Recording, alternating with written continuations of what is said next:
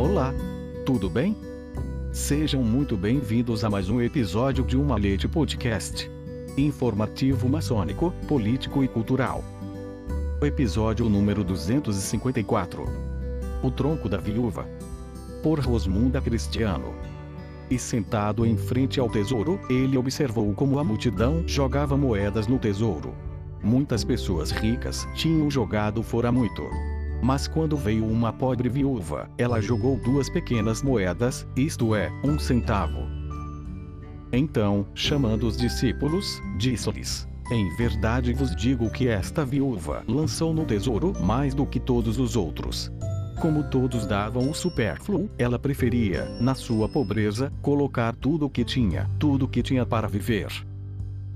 Evangelho de Marcos 12, 42, 44 o costume da caridade, na maçonaria, deriva da passagem do evangelho acima relatada. Nossos antigos rituais não mencionam até 1820, quando, nos Estatutos Gerais de Nápoles, há referência à troca de caridade. O fato é que cada volta, em qualquer grau, termina com a passagem do tronco da viúva. Sem esta cerimônia simples, mas muito importante, podemos dizer que a sessão não é um ritual, a denominação tronco da viúva, com clara referência à já citada passagem de Marcos, provavelmente se refere à figura de Irão, filho de uma viúva da tribo de Naphtali, mas do pai Tírio, um artesão de bronze, de grande capacidade técnica e cheio de talento, especialista em todos os tipos de trabalho em bronze, e nos traz de volta a lenda de Isis a deusa, irmã e esposa do deus Osíris, morta e despedaçada por seu irmão Set, que espalhou seus restos mortais por toda a terra, ajudada por sua irmã Neftis, depois de uma longa peregrinação, encontra todas as partes de seu corpo, exceto a falo, devorado por um peixe do Nilo. Isis, com muito esforço e lágrimas, consegue remontar o corpo, mas, sem um membro viril, não consegue procriar. Implacável, ela se faz uma prótese de Sicomoro e se junta a ele, dando vida a Horus, o Sol, que, portanto, é filho da viúva, pois foi gerada por Isis, que concebeu sem marido. A arca com os restos divinos, descendo o Nilo, chega ao mar e é empurrada pelas correntes para a costa da Síria, onde de repente surge uma urze e cresce rapidamente até encerrar a arca no seu tronco. O rei do lugar, surpreso com o tamanho da planta, mandou podá-la e, sem saber de seu conteúdo, fez dela uma coluna para seu palácio. Ao saber disso, Isis vai para a Síria onde, após várias vicissitudes, finalmente obtém a coluna na qual repousa o corpo de Osíris, coberta de unguentos perfumados, a eleva ao centro de um grande templo. A partir deste momento, em todos os templos a ele dedicados, os fiéis devotos depositam suas oferendas destinadas à caridade em um baú colocado dentro do recinto sagrado.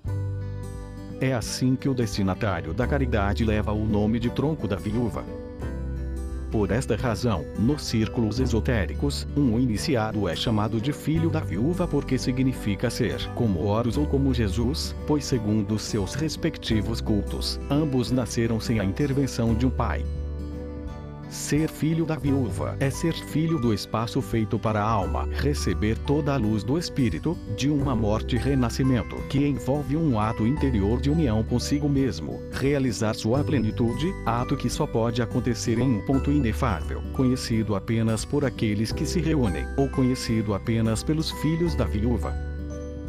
Durante o rito de iniciação, o venerável mestre dirige-se ao candidato com a seguinte fórmula: profano, é hora de colocar em prática o segundo dever do maçom, ou seja, praticar as virtudes mais doces e benéficas, ajudar seu irmão, prever suas necessidades, apaziguar seus infortúnios e ajudá-lo com seus conselhos, sua iluminação e seu crédito. Essas virtudes, consideradas no mundo profano como qualidades raras, são, entre os maçons, apenas o cumprimento de um dever.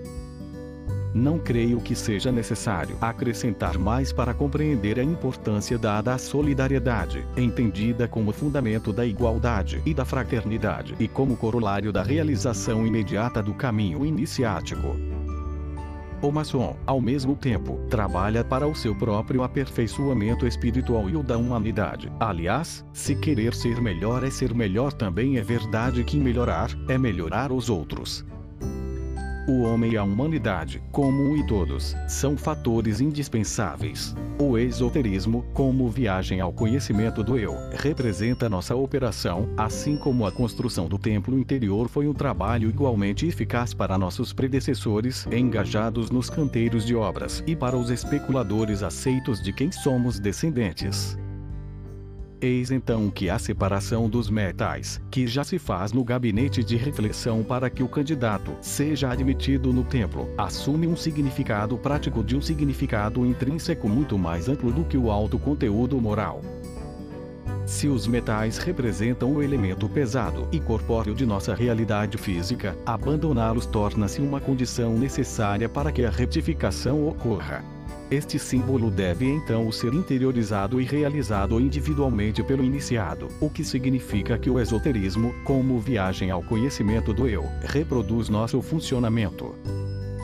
A separação dos metais não nutre o apego aos bens materiais mais geralmente, às paixões, pois sem esse desapego progressivo a retificação seria um engodo.